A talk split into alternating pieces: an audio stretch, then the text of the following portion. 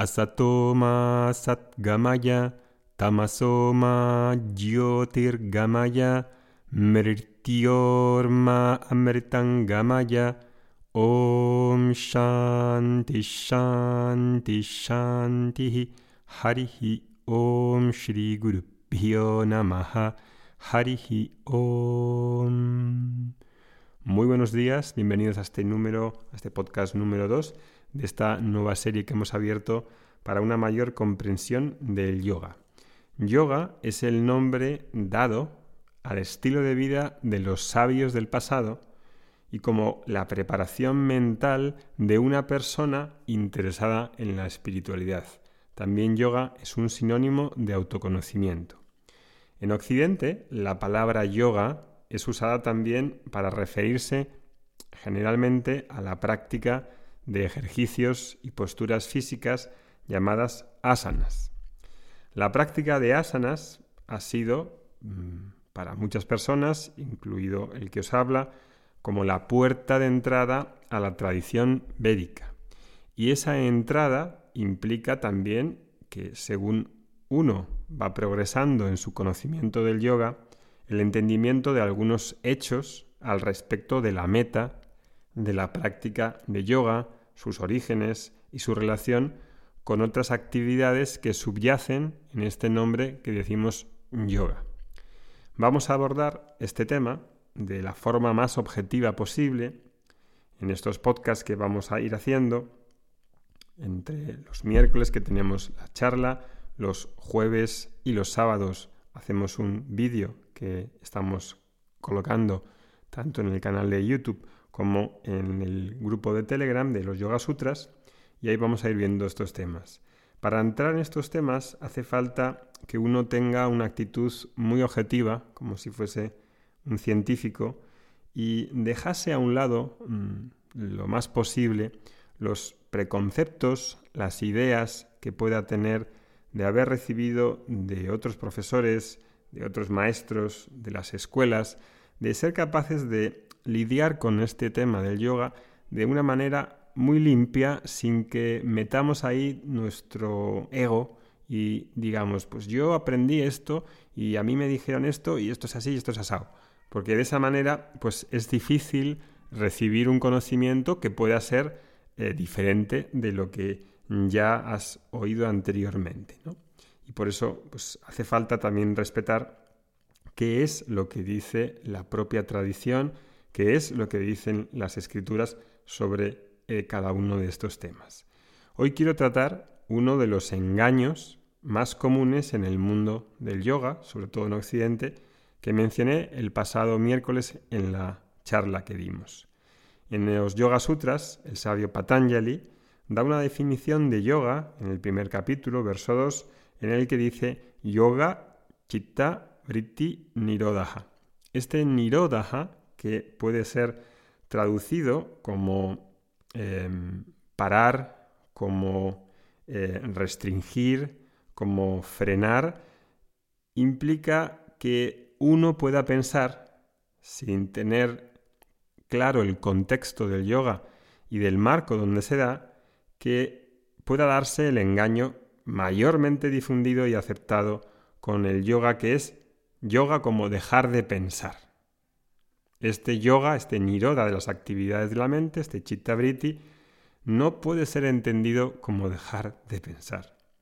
Puede ser, como decía, traducido, se suele traducir como interrupción, parar, frenar o maestría, que como vamos a ver es mucho más adecuado. El caso es que en el contexto de yoga, este significado de parar no tiene lugar, pues la mente, como comprenderéis, es un instrumento necesario para relacionarse en el mundo y con las personas y las situaciones y no tiene ningún sentido que haya sido creada la mente para apagarla y dejar de pensar. Así de sencillo. Además, parar la mente ya la paramos o se resuelve todas las noches en el sueño profundo y no por ello nos hace mejores personas o más sabios, ni nos libramos de los problemas, y tampoco de los sufrimientos. Es decir, que nos dará un descanso temporal, y bienvenido sea, para continuar interactuando al día siguiente en el mundo. En el contexto del yoga, Niroda es mejor traducido como maestría de la mente, es decir, la capacidad de interactuar conscientemente con un objeto, cuando digo objeto es persona, situación, cosa, sin que asomen los patrones mecánicos del pensamiento y de la conducta y interfieran con esa relación, con esa interacción. En otras palabras, sin que añadamos mayor subjetividad. Yoga entonces implica mayor objetividad. Es una palabra que me, me escucharéis muy frecuentemente. Solo con objetividad es así posible un conocimiento adecuado al objeto, por medio del cual puedo tomar mejores decisiones y el, sufrimiento puede ser reducido. Parar de pensar es algo que es tan distante de la práctica de yoga como decir que los especuladores en el mercado bursátil invierten por amor al arte y no para ganar dinero. Cada año cuando voy a la universidad, en la que estoy matriculado desde hace ya un montón de años, eh, y intento ir acabando la carrera de filosofía occidental, a veces cuando digo que soy profesor de, Vedanta y de yoga, los compañeros que han oído hablar de yoga, son chicos jóvenes, me miran extrañados como si hubiese una contradicción entre practicar yoga y filosofía, entre pensar y yoga.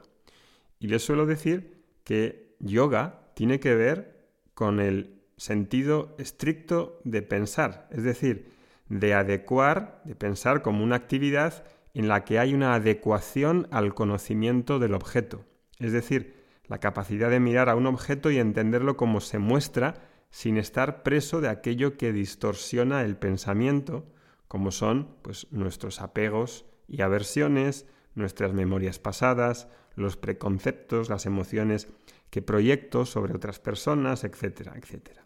Es decir, es un engaño pensar que nuestra mente va a ser nuestra esclavita. Igual que decimos al teléfono, oye Siri, y ahí está la voz tan, tan chuli del teléfono que ha programado un, programador cachondo, ¿no? Y que nos dice, hola Oscar, ¿qué, quieres que haga hoy? ¿no? Eh, con esa ironía, ¿no? De esa esclavita obediente que es, que Siri y que dice, que ya te va a hacer, va a hacer todo lo que le digas, ¿no? Bueno, pues la mente no es como Siri. Eh, la mente no es pasiva y está disponible como un instrumento servicial obediente que acata todo lo que yo le diga y que piensa solo aquello que yo quisiera en beneficio mío. Eso es un engaño muy grande y hace falta decirlo. Eso es lo que también dicen muchos en la filosofía positiva. Solo puedo albergar pensamientos positivos, los que yo quiera, los que yo determine, y los negativos que les zurzan. Hay que eliminarlos a toda prisa. No pueden aparecer en mi mente porque es un pecado mortal. Así no funciona la mente. La mente tiene un funcionamiento irreparable, casi que te puede gustar o no, pero funciona así y es que la mente piensa por sí misma. Es automáticamente no te da permiso para pensar. Y de repente, por sin saber por qué, pues puedes estar triste o irritado. Y existen pensamientos no deliberados que operan de manera subconsciente e inconsciente que me hacen subconsciente que me hacen sentir así o asado. Y no puedo operar ahí con fuerza bruta y decir, positivo, positivo, positivo, ahora apágate. Eh, no funciona así, no funciona como Siri. Entonces, las prácticas de yoga pueden hacer que yo sea más consciente de mi forma de pensar. No dejar de pensar, que me haga más consciente para ver qué pensamientos no deliberados, qué tipo de pensamientos mecánicos, qué expectativa tengo de las cosas, qué espero del mundo, de las personas, de las situaciones que conforman mi pensamiento. Yoga tiene que ver con más bien, en vez de con dejar de pensar, con pensar adecuadamente, que es totalmente diferente. Cuando hago asanas, voluntariamente me coloco en una situación en la que he de mantener durante un tiempo ciertas formas de asanas con una técnica precisa. Muslos atrás, coxis hacia adelante, estiro los flancos, estiro los brazos, y que me hace estar concentrado en un soporte, el cuerpo, muy tangible. Y ahí reajusto, recalibro, discierno. Tengo estirado el codo por la parte izquierda, tengo estirado el codo por la parte derecha, miro el codo, no está estirado, estiro. ¿Estoy alineado la cabeza con la cadera, con el tronco? No, estoy la cabeza hacia adelante, entonces no estoy en el asana. Uso la voluntad y la percepción corporal para aumentar mi conciencia y de ver qué está ocurriendo en mi cuerpo, en la mente, en la respiración. Lo mismo con el pranayama. Es decir, me hago cargo, me coloco en una eh, posición en la que doy dirección, en la que hay maestría de la mente, pero no paro la mente, por el amor de Dios, si lo que estoy haciendo es percibiendo, ajustando, recalibrando. Y todo eso no es posible con una mente dispersa, distraída, o simplemente buenista en la que dice, soy positivo. Eh. En el segundo capítulo, Patanjali enumera ocho estadios para crear condiciones de concentración, para que la mente pueda tener esa maestría y esté disponible para ser aplicada en algún tipo de pensamiento, en algún tipo de meditación, para ver las cosas como son, así de sencillo, es decir, siendo más objetivo ante personas, situaciones y cosas, incluido yo mismo, de cómo me veo a mí mismo de una manera, digamos, eh, psicológica y no solamente psicológica, sino también metafísica. Así el propósito de la práctica de asana no es tampoco un ejercicio físico para el cuerpo físico en el que tenga un cuerpo más bonito y más agradable. El cuerpo recibe sus beneficios porque implica utilizar el cuerpo.